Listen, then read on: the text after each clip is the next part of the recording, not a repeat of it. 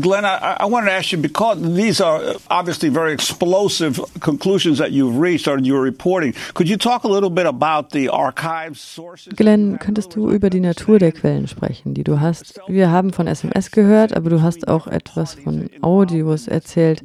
Haben diese Leute ihre eigenen Gespräche aufgezeichnet?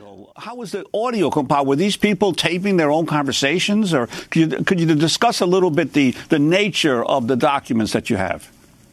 When I say audio, generally when what I mean is, and we haven't published any of the audios yet, so I'm reluctant to say much about them.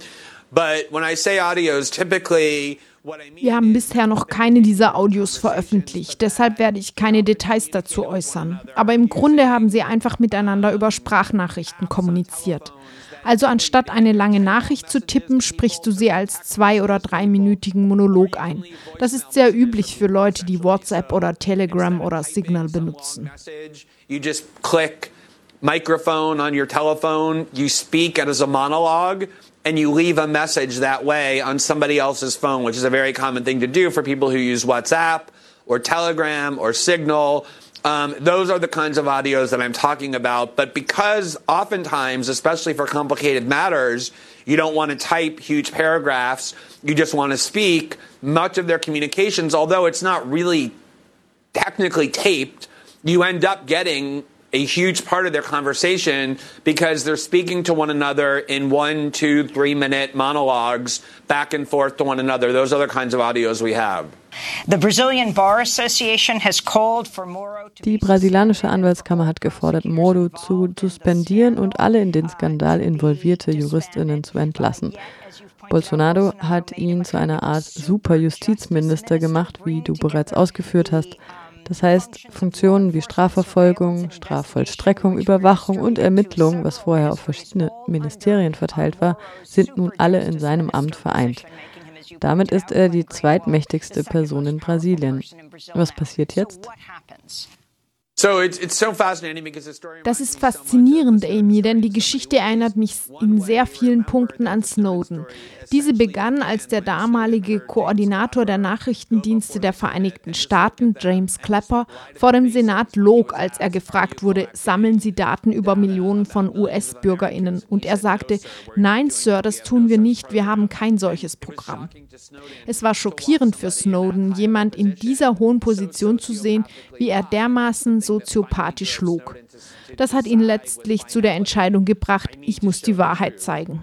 Das ist die gleiche Reaktion, die ich habe, wenn ich Richter Moro in die Kamera blicken sehe und sagen höre, es verärgert mich zu hören, dass ich angeblich in diese Anklage verwickelt sei. Es ist also genauso für mich schockierend, jetzt da ich all diese Dokumente und Gespräche angesehen habe und sein suffisantes Grinsen vor Augen habe und seine selbstgefällige Lüge. Viel davon haben wir bereits veröffentlicht und vieles werden wir noch veröffentlichen. Die Bereitschaft zu lügen in diesen hohen Positionen über das, was sie tun, scheint sehr hoch zu sein.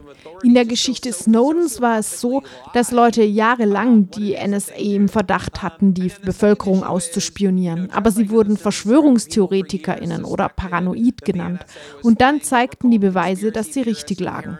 Ähnlich war es in Brasilien, wo eine Menge Leute lange das unterstützten, was Lula sagte, nämlich, dass Moro in einer Position ist, wo er gezwungen ist, Lula für schuldig zu befinden. Moro war durch nichts von seinem Ziel abzubringen. Er war wie besessen. Die brasilianischen Eliten verlangten das von ihm und er willigte ein, alles zu tun, auch wenn das hieß, Regeln und Gesetze zu brechen.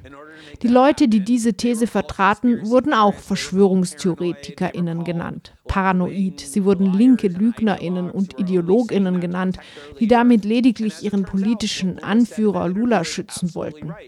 Und jetzt stellt sich heraus, dass das, was Lula letztes Jahr im Interview sagte, absolut richtig ist. Der Schuldspruch von Sergio Moro, der seltsamerweise sehr schnell gefällt und am Berufungsgericht bekräftigt wurde, sodass Lula zur Wahl nicht zugelassen wurde, wird jetzt bezweifelt. Wir sehen die Beweise, dass der Prozess, der zu seiner Verurteilung führte, extrem korrumpiert war, weil die Person, die ihn für schuldig befand, genau das tat, was Richterinnen nicht dürfen. Der oberste Gerichtshof wird jetzt entscheiden, ob dieser Schuldspruch im Licht der neuen Beweislage aufrechterhalten werden kann. be maintained in light of what we've shown.